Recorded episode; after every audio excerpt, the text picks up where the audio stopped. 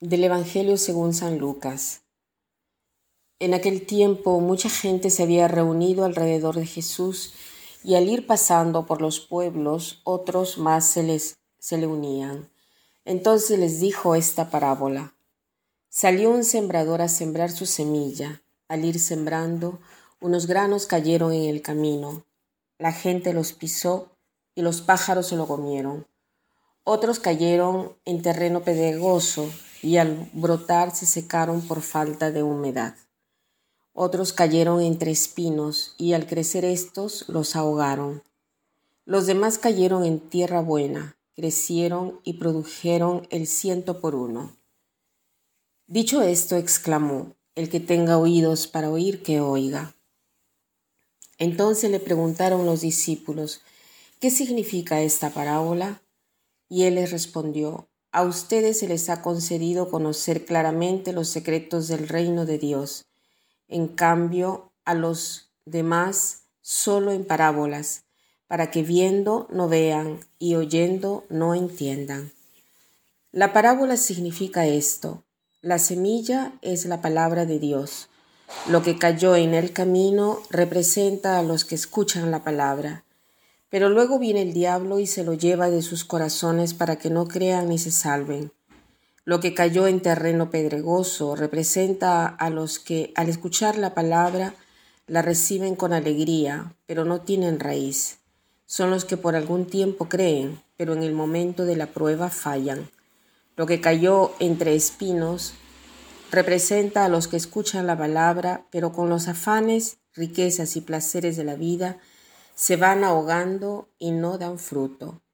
Lo que cayó en tierra buena representa a los que escuchan la palabra, la conservan en un corazón bueno y bien dispuesto y dan fruto por su constancia.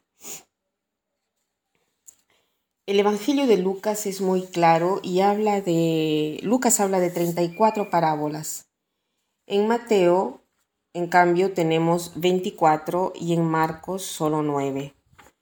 La que hemos leído se llama la parábola del sembrador y está presente en los tres evangelistas. Cuando leemos, cuando la leemos pensamos que Dios es el sembrador que siembra su semilla en diversos tipos de terreno y además pensamos que cada terreno corresponde a una determinada tipología de persona, por ejemplo, las personas superficiales. Pensamos que representan el camino donde caen las primeras semillas, que acogen la semilla pero no la hacen penetrar en el terreno.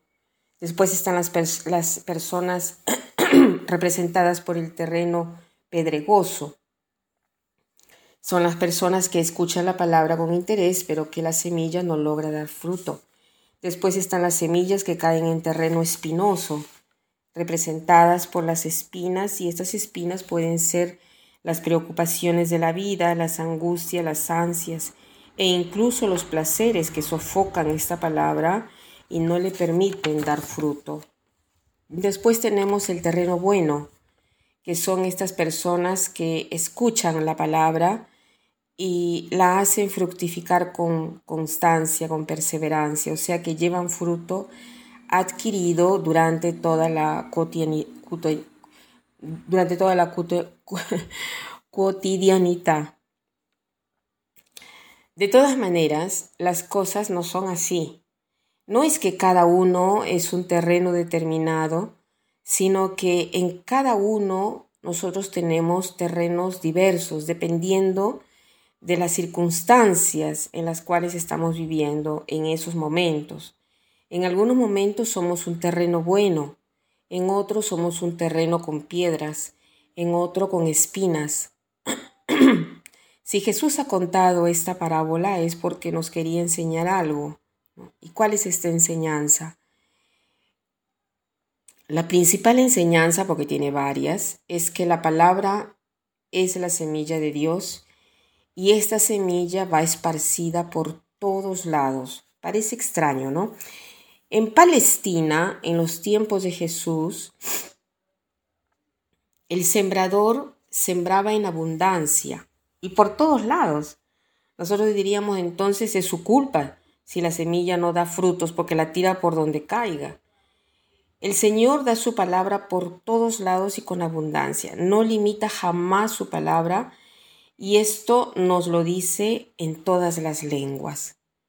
Y cada uno de nosotros no es un terreno determinado, sino que dependiendo de las circunstancias somos de un tipo y después de otro. Pero el Señor nos quiere hacer ver que todos podemos ser un terreno bueno. Se necesita en primer lugar tener conciencia de cuáles son los obstáculos para dar fruto si son piedras, si son espinas, si son las preocupaciones o los placeres de la vida. Depende de qué cosa está obstaculizando este, eh, el dar mi fruto. Entonces hoy hagámonos este propósito de analizar qué cosa no me está haciendo dar fruto, cuál es la piedra, cuál es la espina que está habitando en mi corazón y pidamos al Señor de hacer bueno este terreno.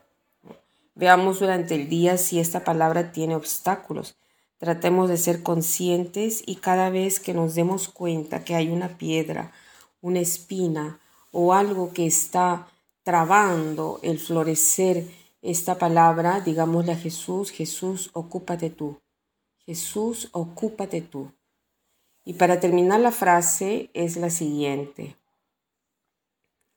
No desperdicien vuestro tiempo precioso preguntándose, ¿por qué esta tierra no es un lugar mejor?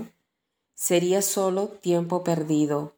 La pregunta que tienes que hacerte es, ¿qué puedo hacer para que esta tierra sea mejor? No desperdicien vuestro tiempo precioso preguntándose, ¿por qué esta tierra no es un lugar mejor? Sería solo tiempo perdido. La pregunta que tienes que hacerte es, ¿qué puedo hacer para que esta tierra sea mejor? Que pasen un buen día.